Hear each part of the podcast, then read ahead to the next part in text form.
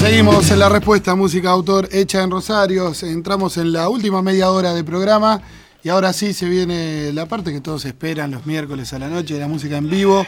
Hoy tenemos a Oasis, como bien dije y creo que no le erré, banda de rock en actividad con más años eh, de ruta en la ciudad de Rosario. ¿Cómo les va? Buenas noches. Algunas voces ya, ya se oyeron a lo largo de, Sí, se metieron ahí. del programa. Norberto, eh, Reinaldo, eh, están acá para charlar. ¿Cuántos años hace? 30 y voy- voy- por ahí. No, no, pero da- dame posta, Eh, dame posta así lo- Y de- del año 73 que estamos. Del año 73. Sí. Vos sabés que yo siempre que hablo con, con gente que se dedica a estudiar, entre comillas, ¿no? la música de Rosario, que la consume desde hace muchísimo tiempo, eh, encontramos agua entre el 70 y el 80 en bandas de rock, y ustedes son casi las excepciones, por lo menos de bandas que hay datos, no digo que no había. Claro. Eh, ¿Ustedes se acuerdan de, de otras bandas con las que compartían escenario que hayan perdurado, que no hayan sido nada más un grupo de amigos, tocó una vez, dos veces y fue? Bueno, lo- lo- los que estuvieron hasta hace poco fue el grupo LIP 69, que eran anteriores a nosotros, y los Pablo el Enterrador, que es. Bueno. por- Pablo por- casi de nuestra época también. Claro, por la causa que todos saben, ¿no? De que se nos fue el turco, eh, desaparecieron los Pablos, ¿no? Pero bueno, más o menos eran los que seguían cada tanto reuniéndose. Pero después grupos eh, de esa época, ¿no? No, o sea que en los 70 en Rosario muy pocas bandas de rock había. no, no, había. Había un- montón, muchas, había. pero no duraban mucho tiempo. Por ejemplo, Amor duró un par de años, que era una excelente banda de rock. El Ángulo también, que eran las que más trabajaban en ese momento, Sí. las más populares. bueno. Y después, no, después Pero hubo muchas, pero... ¿Y hay gente que eh, quedó vinculada a la música? ¿Que se fue del rock y después siguió haciendo música o gente que no...? Y a- muy poca, hay otros que han abandonado todo. O sea, ¿Y por- había muchísimas bandas, así como estaba eh, Los Pablo, El Ángulo, que hacían temas propios. Había otra cantidad de bandas que hacían cover, que eran grupos de rock, pero que tocaban en baile, en boliche. ¿Y ustedes en esa época hacían temas propios? también? Arrancamos haciendo cover y después nos pasamos con la camada de los grupos que hacían temas propios. Que en realidad la mayoría de las bandas empiezan así, tocando temas No propios. sé, Lo que pasa es que esos empezaron y siguieron, o sea, nunca hicieron temas propios los Claro, grupos que tocaban entiendo. en baile y todo eso. ¿Viste? Era una mistura, se iban mezclando y digamos, nosotros hacíamos muchos covers, pero teníamos un par de temas y por ahí los echábamos en algún baile y lo tirábamos ahí a ver qué respuesta había. Claro. Eh, ¿Por qué creen que no que no hubo tanto rock en la década del 70 como hubo sí la segunda mitad de los 60 y hubo en los 80 ni hablar, bueno, 90, 2000? Bueno, Porque en los, en los 70 hay un cambio sustancial del rock. Eh, es totalmente distinto a, a lo de los 60. Eh, yo para mí fue ese, es un cambio estructural en el rock. Mucho blues, mucho música de rock pesado. Eh, De ese estilo sí había, dicen ustedes. No, no tanto, pero Claro. yo digo que no hubo tantos grupos porque hubo un cambio generacional. claro, Ahí. claro. Pues todo, del 60 venía todos Beatles, todo eh, The Who, y de los 70 para mí hay un cambio sustancial. Zeppelin, Zeppelin, Sabbath. And Palmer, eh, Genesis, hay un cambio rotundo. ¿Y ustedes siguieron en continuado o tuvieron impases? Tuvimos un descansito así desde el 84 en adelante, unos cuantos años que... Los poperos le, le dejaron sin espacio. Sí, no, pero No no- estaban para pintarse los ojos. nos Fue- No hacíamos show, pero nos juntábamos para cumpleaños y Ah, zapábamos. bueno, claro. Pero Claro, lo que no hicimos fue tocar en público, pero seguir nos seguimos viendo siempre. Eh, mm, hay algo que me llama la atención, que en realidad no debería llamar la atención, que es la con la pasión con la que la hacen. Porque seguir haciendo música por ahí es fácil, pero seguir sintiendo, no sé si lo mismo, pero algo, algo Sí, muy cercano a lo que sentían, o a lo mejor hasta más, no sé. es, es admirable de alguna manera. Sí, yo creo que eso es lo que nos Sí, mueve. Y, cada vez somos más locos por la perfección. Después que terminamos me toca decir, ¿por qué no hiciste esto? ¿Por qué no hiciste aquello? ¿Y siguen haciendo temas? ¿Sí? Sí, sí. ¿Sí? Estamos preparando material nuevo. Bueno, el último disco se llama Somos de Roxario y tiene en la tapa una foto con el negro Almedo, como no podía ser otra cosa. Y un perrito, a mí me interesa saber qué- quién es el perrito. O por qué aparece un Lo pusimos a perrito. propósito para que todos pregunten. Para cómo- todos los boludos, preguntemos No, quién es el perrito. fue, fue, fuimos a hacer este, varias secuencias de fotos Mm. y estábamos sacando la foto ahí y ese perro es mío, que nos sigue a todos lados.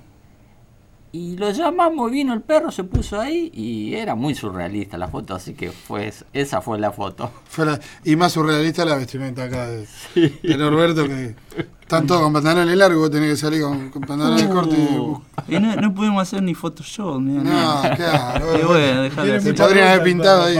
Algo de pelo, por lo menos. No, pelo tenés. No, en la gamba, digo.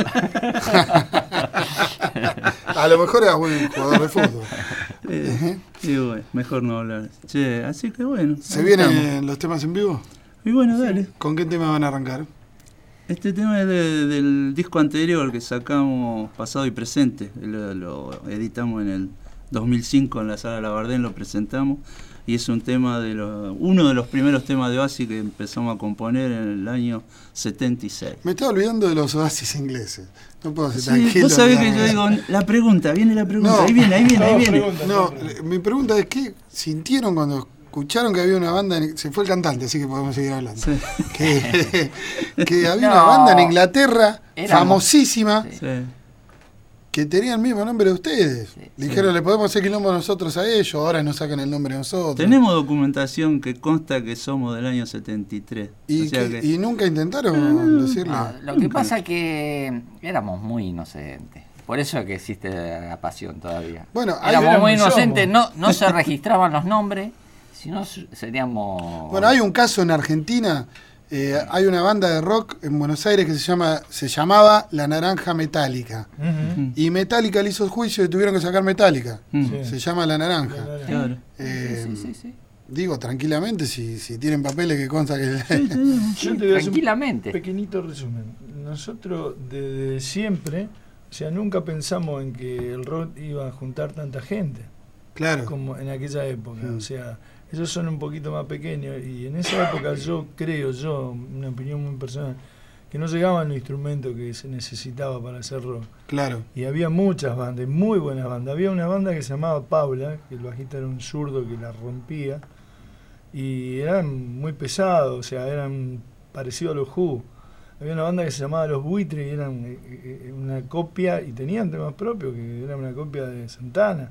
Mira. Eh, y después, bueno, había un solo grupo que hacía algo parecido a lo iracundo y que tenía todo Fender, hasta el equipo de bajo. Que esa Lo de Iracundo el otro día mi viejo Sí, me claro. pasó un... Bueno, te- me dan ganas de hablar y se va a Sí, el programa. terminar No, pero me pasó un disco instrumental que eh, hacía música surf, medio psicodélico, muy bueno. Porque por ahí uno tiene los temas más vendidos de Sí, sí. Pero era, era linda, muy buena banda. Igual que los Mirlos de Perú, El- también acá- hacían toda una música hubo un grupo- músicos. Ah, Acá hubo un grupo que la rompía, que por eso tuvieron que, que remodelar la Labardén, que era cadena también de esa Mirá. época. Muy purple, muy, muy así. Bueno, otro Y día, después se convirtieron en los moros.